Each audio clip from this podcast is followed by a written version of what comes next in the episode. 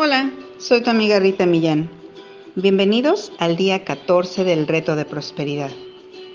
La prosperidad toca a mi puerta.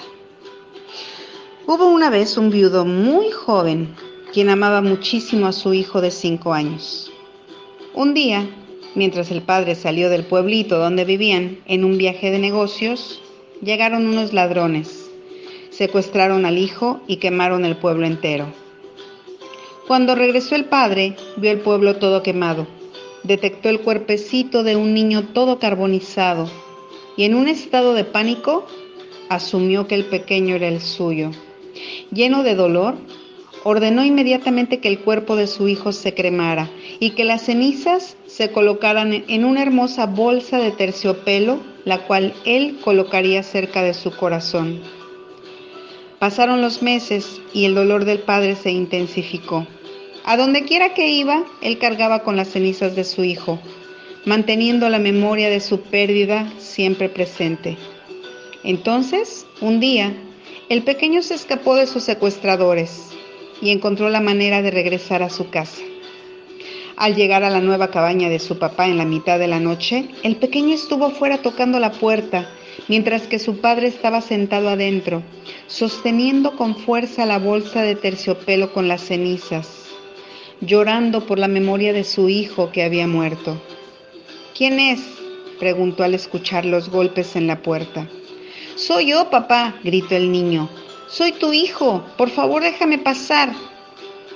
Estaba tan enojado de que alguien le estuviera jugando esta cruel broma que el padre gritó que se fueran para que él pudiera continuar con su duelo.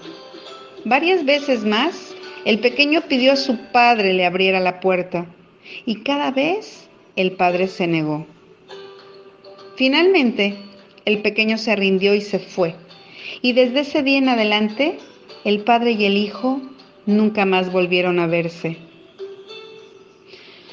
Algunas veces, como el padre, nos aferramos tanto a algo que pensamos que es el único camino, que cuando la prosperidad nos toca la puerta la ignoramos por completo.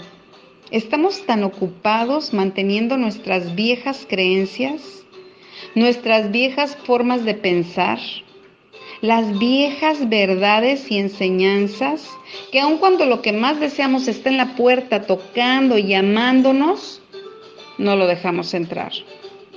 La prosperidad no es algo para que lo trabajemos, es algo que dejamos entrar en nuestras vidas. Está parada fuera de nuestra puerta, de la conciencia, y toca gentilmente. No entrará sin que la dejemos entrar. Sin embargo, nuestra labor no es tan solo reconocer el golpe en la puerta, sino soltar las cenizas de la limitación a las que hemos estado atadas por tanto tiempo para dejar entrar la prosperidad. La primera pregunta que requerimos hacernos es, ¿estamos dispuestos a dejarla entrar? ¿Sí? Antes que contestes, Piensa acerca de cómo impactarán tu vida la riqueza y la abundancia si las dejas entrar.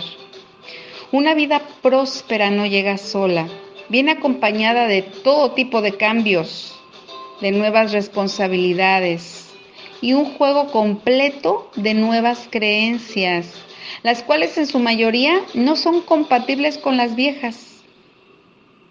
Bueno, también vienen acompañadas de un baúl de peculiares retos y en cierto nivel ya lo sabemos. Es por eso que aunque casi nunca estemos conscientes de ello, el miedo es la principal razón por la que no le abrimos la puerta a una vida próspera. Y sentimos miedo que al dejar ir lo que hoy sabemos y esperamos, correremos el riesgo de perderlo todo.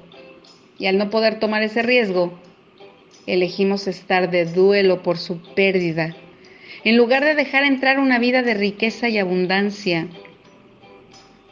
por eso, el día de hoy, me gustaría que pensaras, pero que realmente pensaras sobre todas las razones por las que hasta ahora puedas haber sentido miedo de dejar entrar la prosperidad en tu vida. Pregúntate, ¿qué es lo que temes? Y entonces escribe las respuestas como vayan llegando. Mantén la lista a la mano agregándole las respuestas a medida que vayan llegando. Y mañana aprenderemos cómo deshacernos de esos miedos de una vez por todas. Pero por favor, realmente, haz esta acción.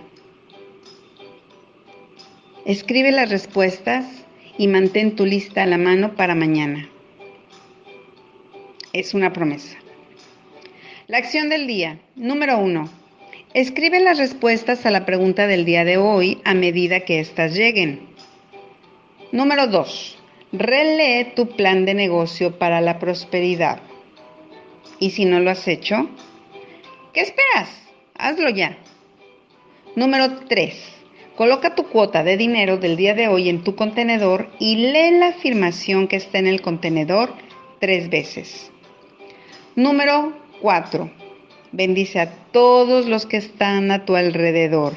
Imagina cómo aquellos a quienes bendices prosperan y se rodean del bien. Y entonces bendícete a ti mismo o a ti misma e imagina lo mismo para ti.